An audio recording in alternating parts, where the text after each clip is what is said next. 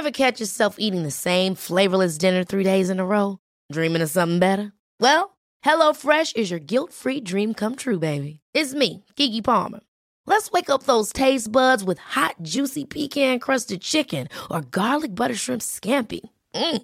Hello Fresh. Stop dreaming of all the delicious possibilities and dig in at HelloFresh.com. Let's get this dinner party started.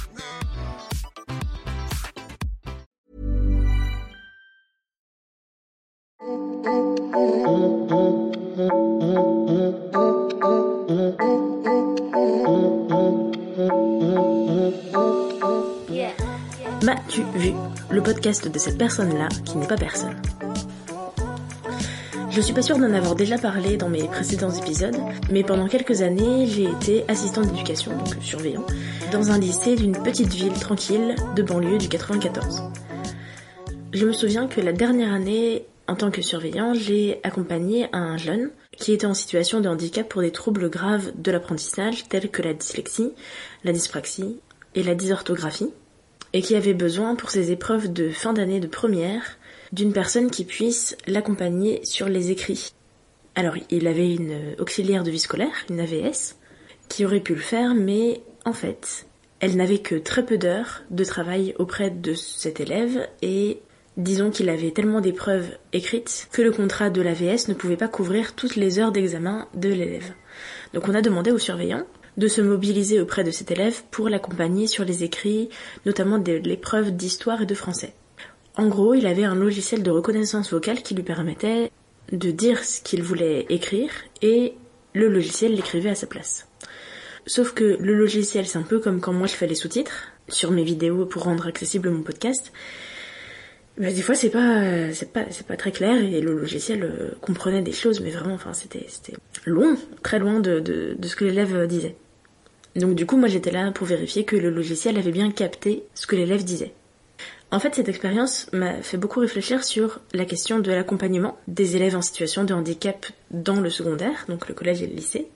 Et je me rappelle que déjà à ce moment-là, on se posait la question de comment il allait faire après le lycée pour poursuivre des études.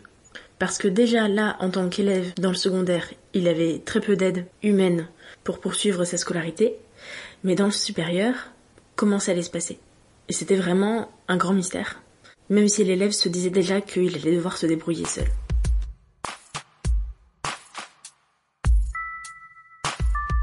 Donc aujourd'hui, je voulais parler de cette question de l'accompagnement des personnes en situation de handicap dans le supérieur, dans les études supérieures, mais aussi dans l'insertion professionnelle. En fait, comment ça se passe le passage entre le secondaire et le supérieur, puis comment se passe la recherche d'emploi pour des personnes en situation de handicap? Pour parler de ça, j'ai le témoignage d'Alex, qui a maintenant une petite vingtaine d'années, et qui a fait tout son parcours scolaire en Avignon. Je vais le laisser se présenter, comme je le fais toujours. Alors, installez-vous bien, socialisons, et écoutons. Je m'appelle Alex, j'ai 24 ans, je suis sans emploi. Je suis atteint d'une maladie génétique qu'on appelle l'amyotrophie spinale de type 2, donc c'est plus connu sous le nom de myopathie. C'est une maladie neuromusculaire qui touche tous les muscles de mon corps, donc je n'ai jamais marché de ma vie et pour donner quelques exemples, euh, tous les gestes du quotidien qui demandent le moindre effort physique sont difficiles pour moi, voire impossibles. Par exemple, me doucher, aller aux toilettes, euh, couper ma viande, m'habiller, me déshabiller, etc. Alors j'ai eu un parcours scolaire assez atypique parce que j'ai alterné toute ma scolarité entre des établissements spécialisés pour les personnes handicapées et des établissements entre guillemets euh, normaux, ordinaires. Donc en maternelle, j'étais dans un établissement normal avec euh, d'autres enfants qui n'avaient pas de handicap. J'ai très peu de souvenirs de la maternelle, mais je peux affirmer que c'était pas toujours facile. Je me souviens que les enfants me faisaient tomber de mon fauteuil, par exemple, quand on jouait, et ils comprenaient pas forcément pourquoi moi j'avais un fauteuil roulant et pas eux. Euh, à l'époque, mes parents essayaient de gérer ça avec le personnel de l'école. Sauf qu'on s'est vite rendu compte qu'ils n'étaient pas formés et disposés à accueillir des personnes comme moi.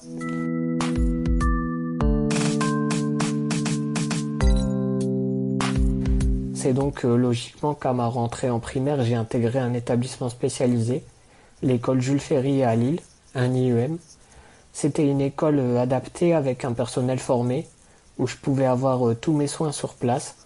Par exemple, je pouvais avoir des séances de kiné entre deux cours, que j'ai depuis tout bébé, hein, les séances de kiné. Mais aussi en accompagnement, je dirais que c'était matériel, ou c'était bien. J'avais un taxi adapté qui me ramenait chez moi et qui venait me chercher tous les matins. je garde de bons souvenirs de cette école parce que j'étais avec des enfants qui me ressemblaient. tout le monde se comprenait, tout le monde était au même niveau. Et surtout, j'étais dans un cadre où je pouvais m'épanouir parce que tous les soins dont j'avais besoin étaient à disposition. Euh, on me proposait aussi des activités sportives euh, adaptées, ce qui n'a jamais été le cas dans les écoles ordinaires. Au collège, j'ai commencé la sixième dans un internat spécialisé pour les personnes handicapées. Mais c'est une période que j'ai très mal vécue parce que j'étais seul, premièrement, loin de mes parents. Et je me sentais pas à ma place parce que la majorité des handicaps dans cet internat étaient des handicaps mentaux. Donc euh, moi j'ai jamais eu de préjugés sur les handicaps mentaux, au contraire, mais euh, je me suis pas senti à ma place parce que je pouvais pas forcément euh, échanger avec les autres enfants. La plupart ne savaient même pas parler ou tenir une conversation, donc je me suis vite renfermé sur moi-même. Alors mes parents m'ont très rapidement retiré de cet internat pour m'inscrire dans un collège de quartier ordinaire euh, le collège Henri Fabre à Vitrolles. J'ai passé quatre années avec euh, des hauts et des bas, hein, comme un collégien normal. J'ai beaucoup aimé l'expérience d'une scolarité normale en milieu euh, non spécialisé. Et logiquement, j'ai continué dans un lycée ordinaire aussi parce que l'expérience au collège m'a beaucoup plu. Le lycée a été pour moi la meilleure période scolaire car j'ai eu des très bonnes amitiés, les élèves étaient en mesure de comprendre mon handicap et de m'intégrer comme quelqu'un de normal. J'ai connu euh, aussi euh, un AVS euh, extraordinaire qui nous a quittés malheureusement. J'ai créé des liens très forts avec lui. L'établissement était au top, il a mis tout en œuvre pour que je me sente bien. C'était accessible, il y avait un ascenseur, deux ascenseurs même. donc l'accessibilité était au top. Euh, le personnel était euh, compréhensif avec moi. Euh, c'est-à-dire que par exemple, il n'était pas très regardant sur mes absences parce qu'il savait qu'avec ma maladie, je pouvais être beaucoup plus absent que des élèves normaux. j'avais, je me fatiguais beaucoup plus vite ou alors je pouvais être malade pendant plusieurs jours.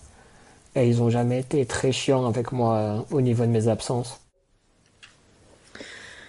Du côté du travail social, comment ça se passe?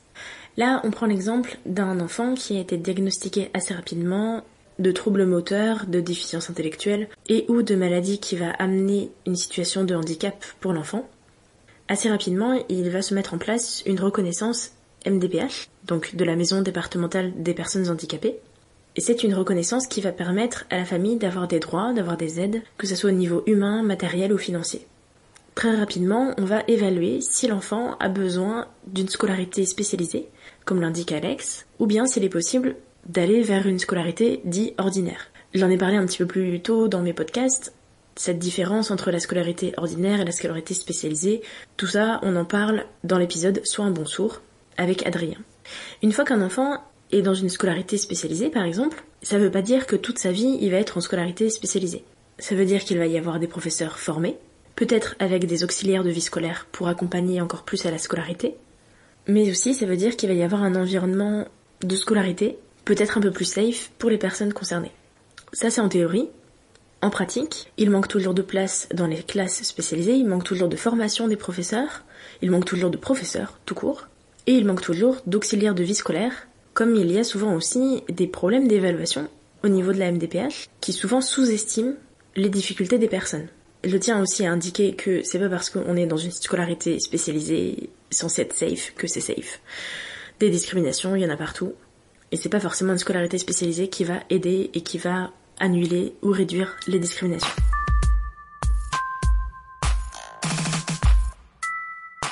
Bon, en tout cas, ça c'est pour tout ce qui est primaire, collège, lycée, où dans tous les cas, tous les ans, tous les deux ans, il y a une réévaluation de la MDPH qui est faite pour savoir si l'enfant reste ou ne reste pas dans une scolarité spécialisée.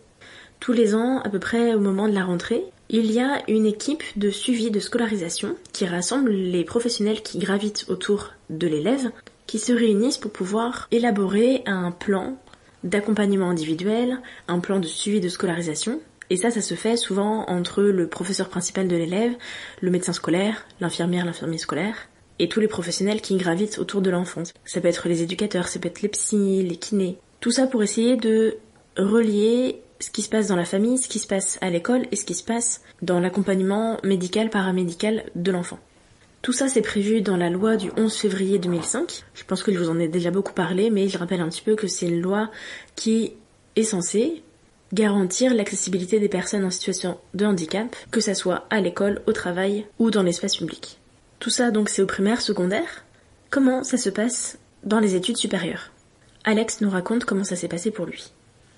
Après avoir terminé le parcours scolaire normal, donc euh, de la maternelle jusqu'au bac, j'ai décidé d'entreprendre des études en langue à l'université d'Avignon. J'y ai passé trois ans. On y reviendra un petit peu plus tard, mais l'expérience à l'université euh, ne s'est pas déroulée comme je l'aurais espéré. Euh, concernant les établissements spécialisés que j'ai pu côtoyer, j'ai toujours bénéficié d'un très bon accompagnement.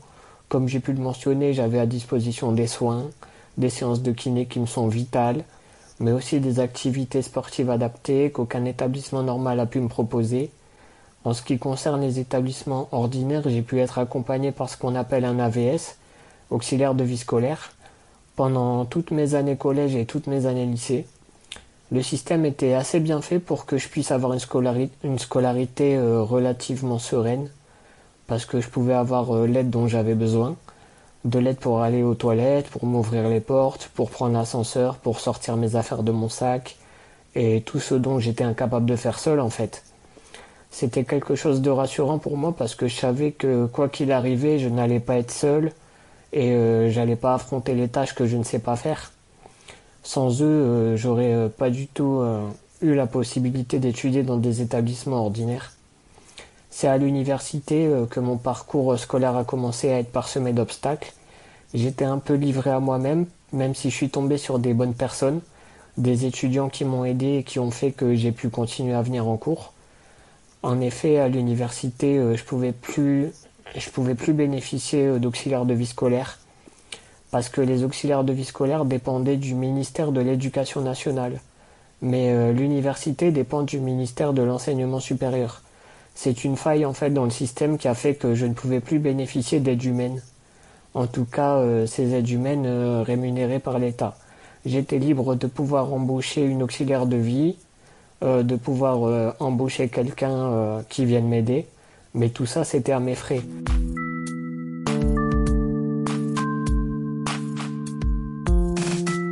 Au début, avant de commencer l'université, on m'avait un peu vendu du rêve en me disant qu'il n'y aurait aucun souci, qu'il y avait une cellule handicap qui serait là pour m'aider au quotidien, que je n'aurais jamais été seul. Mais en fait, une fois sur place, tout était différent. La cellule handicap euh, dont on m'avait parlé était en fait un bureau avec une dame, euh, très sympa, mais euh, en fait, j'ai l'impression qu'elle m'a jamais vraiment aidé.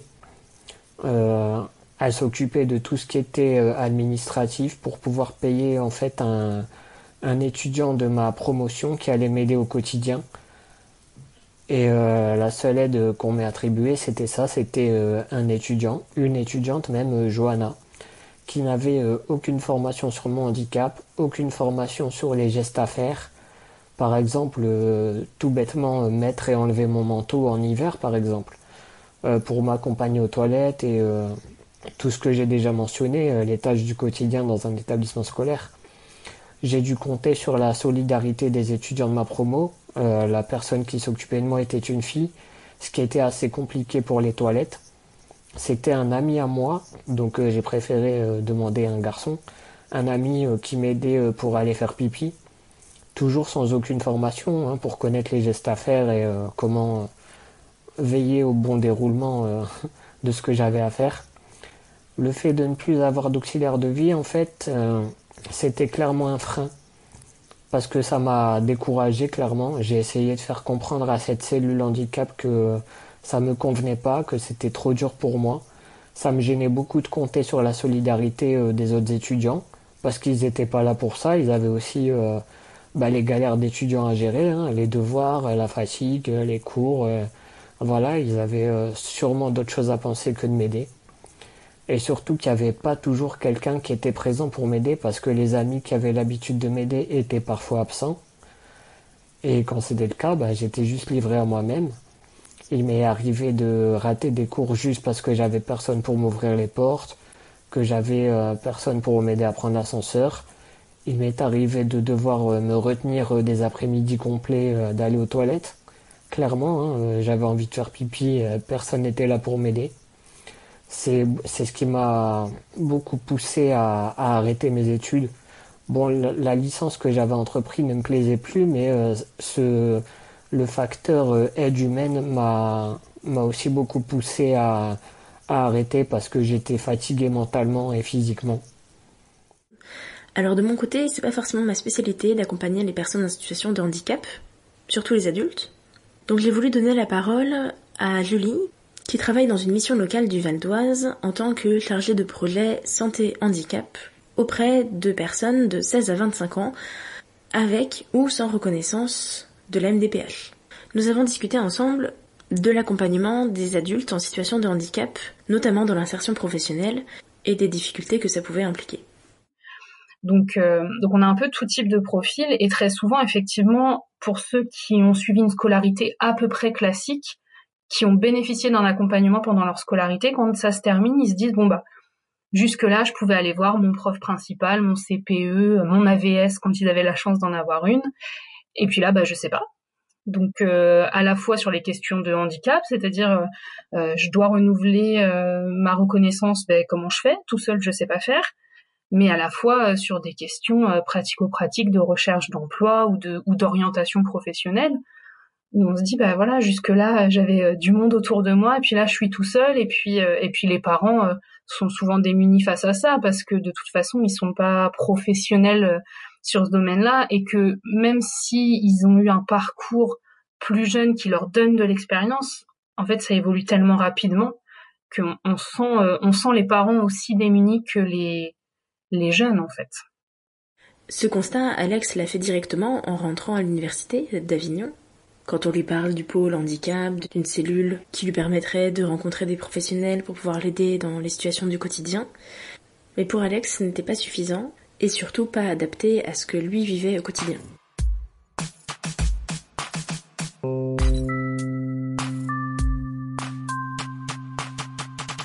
Alors quand il s'agit de postuler, de trouver un travail, après des études ou après une scolarité parfois chaotique, les personnes en situation de handicap sont face à plusieurs problématiques, qui sont des obstacles en fait, pour trouver du travail, sachant que déjà pour les personnes qui ne sont pas en situation de handicap, c'est très compliqué.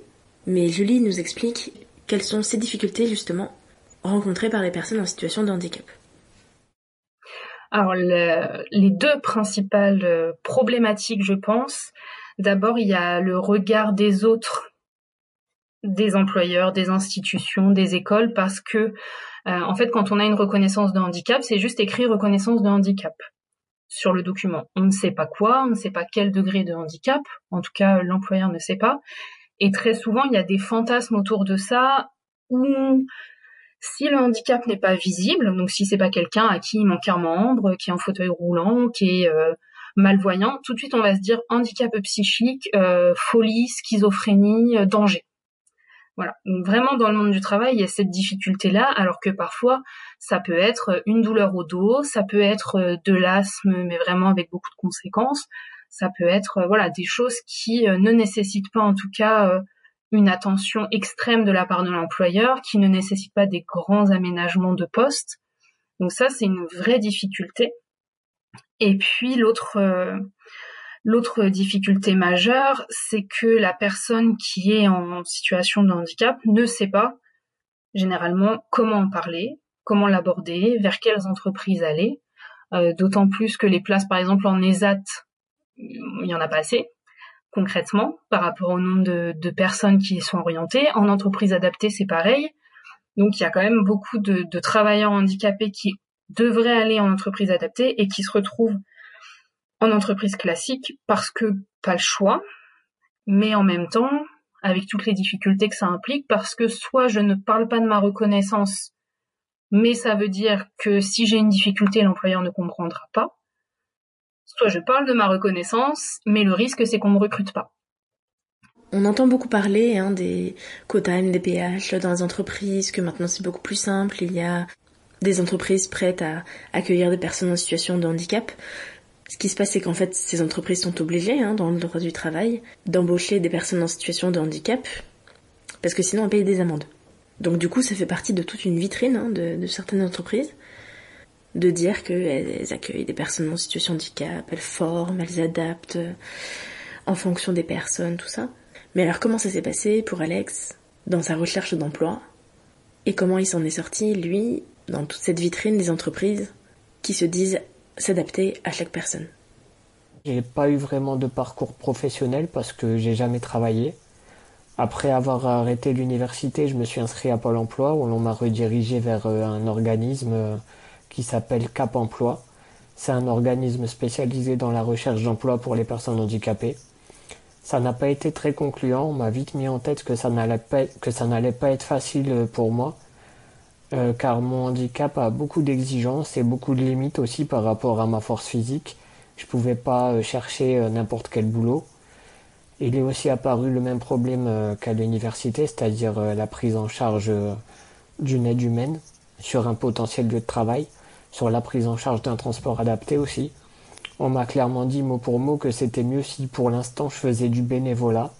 La situation m'a paru un peu ridicule car comme tout le monde j'ai besoin de travailler, de faire rentrer de l'argent. J'ai trouvé choquant de la part d'un conseiller en fait qui est spécialisé dans l'emploi et dans l'accompagnement des personnes handicapées, de m'orienter vers du bénévolat.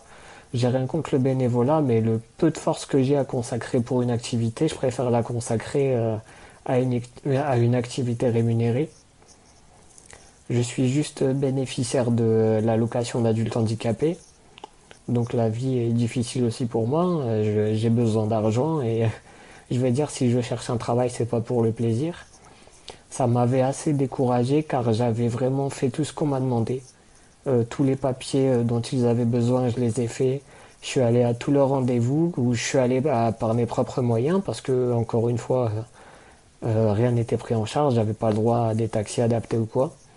Donc, je suis allé vraiment à tous leurs rendez-vous. Des fois, j'y allais en fauteuil carrément, hein, tout seul.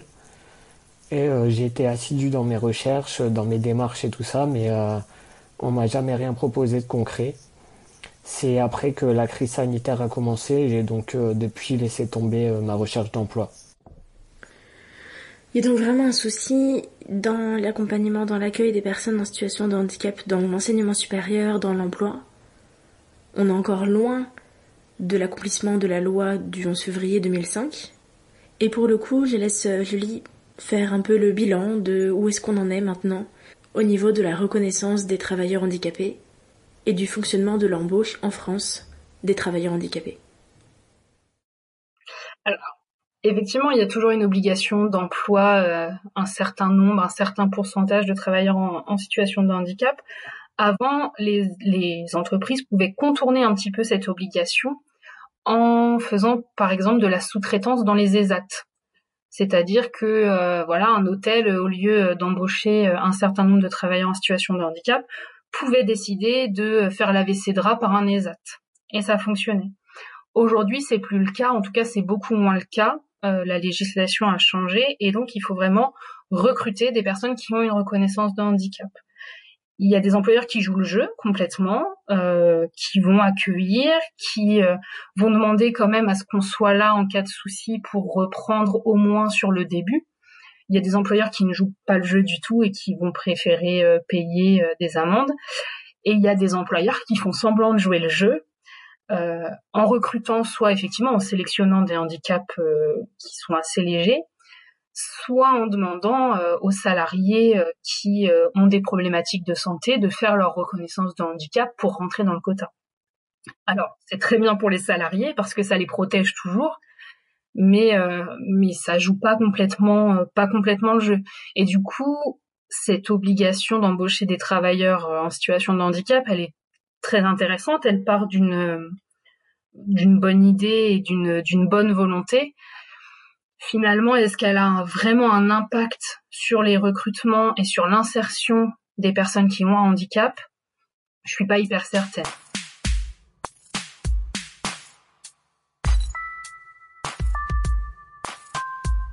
Et du coup, avant d'avoir euh, des handicaps et des difficultés, ils ont surtout euh, beaucoup de compétences et beaucoup de choses à nous apporter parce qu'ils ont forcément un vécu qui est particulier et ils ont forcément développé des compétences particulières parce que même si le handicap est très bien accepté, c'est forcément une lutte quotidienne. C'est pour ça, c'est des, des, combattants, donc, euh, donc avec tout ce qui va avec, avec tout ce qu'ils ont pu développer autour, mais c'est des combattants et c'est des combats quotidiens. Merci d'avoir écouté cet épisode de Mathieu Vu? Merci à Alex et à Julie pour leurs mots, pour leurs témoignages. Maintenant, vous savez, vous pouvez noter mes podcasts sur Spotify, sur Apple Podcast et sur d'autres plateformes. N'hésitez pas. Et j'attends vos retours sur mon Insta mathuvu.podcast. À très vite pour un prochain épisode. Merci.